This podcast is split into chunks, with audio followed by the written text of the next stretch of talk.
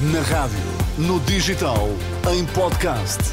Música para sentir, informação para decidir.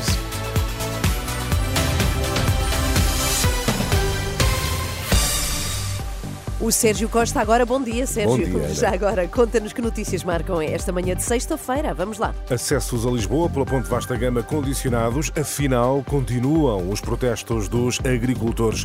Com relativa facilidade, o Ministro das Finanças diz ser possível baixar ainda mais a dívida pública. Então, e no Desporto, João Fonseca, bom dia. Inês, bom dia. Sérgio Conceição e Ruben Amorim podem estrear reforços este sábado. Coates feliz pelos 350 jogos de Leão ao peito. Estão agora 10 graus em Lisboa, também 10 no Porto, também 10 em Faro. Muito bom dia. Seja bem-vindo. Vamos lá às notícias.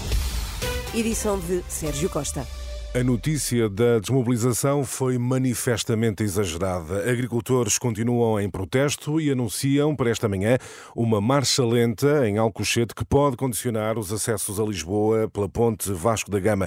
No local está o jornalista João Cunha. Bom dia, João. Qual é o cenário? Os acessos à ponte estão mesmo eh, condicionados?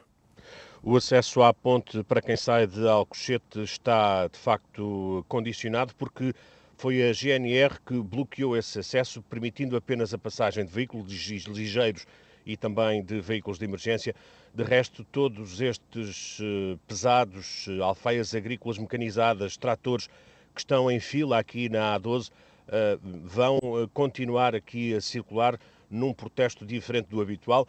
Já lá vamos. Primeiro, uh, referir que o local onde me encontro tem vista privilegiada para um troço da A12, para quem sai aqui de Alcochete, e o trânsito está bastante condicionado. De resto, o objetivo do protesto é uh, haver uh, constrangimentos, mas não bloqueios. Isto por parte, claro, dos agricultores. Um deles, Daniel Pacífico, explicava alguns dos motivos deste protesto. O protesto é sobre vários temas, não é só o corte dos subsídios que tivemos, mas sim um conjunto de reivindicações, nomeadamente existe uma, um bloqueio por parte da APA há três anos, que nunca mais conseguimos uma licença para fazer um furo para a captação de água. Uh, outro, outra, outra reivindicação é o preço do gasóleo. Outra reivindicação que é, para mim deve ser das mais importantes é o diferencial de preço que existe entre a produção que está completamente desmagada e a, a grande distribuição. Há minutos, Daniel Cruzeiro saiu daqui com uma fila de tratores e alfaias agrícolas mecanizadas para aceder à rotunda que dá acesso então à A12, que liga uh, Lisboa a uh, Setúbal, uh, e estão em fila então a fazer esse protesto que Daniel Cruzeiro explicou. Vamos fazer uma marcha lenta desde agora até o meio-dia entre a rotunda de Alcochete e a rotunda do Montijo, um grupo, outro grupo entre a rotunda de Montijo e a rotunda da Lançada, outro grupo entre a rotunda da Lançada e a Moita. E assim será, como ouvimos até ao meio-dia, de referir, Sérgio, apenas como nota de rodapé, que há dezenas e dezenas de elementos da GNR atentos a todas estas movimentações, alguns do uh, grupo de intervenção da Guarda Nacional Republicana. Obrigado. Reportagem de João Cunha, em Alcochete, onde o protesto dos agricultores está a condicionar uh, os acessos à ponte Vasco da Gama. Para além de Alcochete, para hoje estão previstas manifestações em Coimbra, também em Estarreja. Ouvido pela Renascença, o presidente da União de Agricultores e Baldios de Aveiro critica o acordo alcançado com o governo. Carlos Alves fala mesmo em traição. No fundo, no meu entender, isto não passa de uma traição foi feita aos agricultores, que se sentem até indignados por isto ter acontecido. Mas uma traição de agricultores a agricultores? Não de agricultores a agricultores, mas provavelmente de algum lobby que se instalou e, e abraçou o governo e, e, sempre que lhes convém fazem as suas negociatas e, no fundo, aqueles que mais precisam, os pequenos e médios agricultores, que são a grande massa produtiva do país, ficam de lado. Carlos Alves, em declarações a André Rodrigues, movimentos e protestos dos agricultores que persistem, apesar do anúncio de desmobilização e do anúncio de que serão restituídos muito em breve os apoios que haviam sido retirados do lado do governo. E em entrevista à Renascença, o Ministro das Finanças garante a rápida aplicação das medidas apresentadas. Numa outra dimensão, Fernando Medina sublinha que a dívida pública pode descer até 96% do PIB este ano, com relativa facilidade. Entre 98,7% e 96%, se nada de extraordinário acontecer de anómalo na economia, é um valor que Portugal atingirá com relativa facilidade no final deste ano. Por isso, eu diria que o valor expectável é um valor inferior a esse no final do ano de 2024. Fernando Medina, entrevista ao programa da Renascença Dívidas eh, Públicas. Operação Pretoriano, só esta sexta-feira é que o líder dos Super Dragões deverá ser ouvido em primeiro interrogatório judicial. O advogado garante que Fernando Madureira vai prestar eh, declarações. E no desporto, propriamente dito, reforços de Sporting e Porto podem estrear-se já este sábado, João Fonseca. Otávio e Coandredi já ontem treinaram em Alcochete e no Olival. São dois jogadores recrutados no mercado interno que deve potenciar a sua disponibilidade para a recepção dos esportistas ao Rio Ave e a deslocação dos sportinguistas a Famalicão.